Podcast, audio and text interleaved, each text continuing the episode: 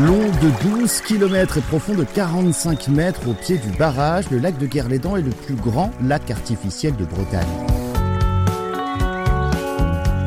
Le lac de Guerlédan a été construit en 1930 pour alimenter l'usine hydroélectrique du barrage qui produit de l'électricité pour 15 000 habitants, l'équivalent de la population de Pontivy. Mais le barrage produit aussi de l'eau potable. Il permet également euh, d'éviter les crues de ne pas inonder Pontivy.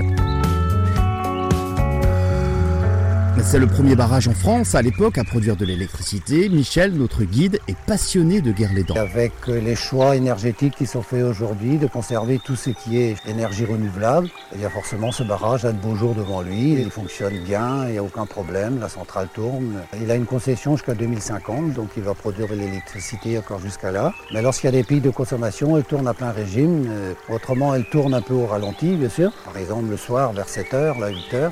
C'est là qu'on a besoin de plus d'électricité. Là, elle tourne à plein régime. Le lac a été euh, vidangé en 2015 pour des travaux d'entretien du barrage. La précédente vidange avait eu lieu 30 ans auparavant.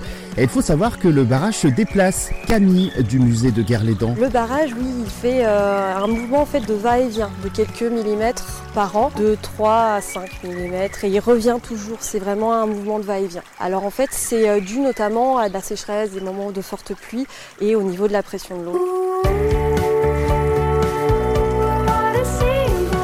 Vous pouvez également découvrir euh, le lac de Kerlédan à travers la voie verte qui vous amène euh, d'un bout à l'autre de la Bretagne avec de nombreuses activités sportives, ski nautique, VTT, randonnée, escalade, paddle.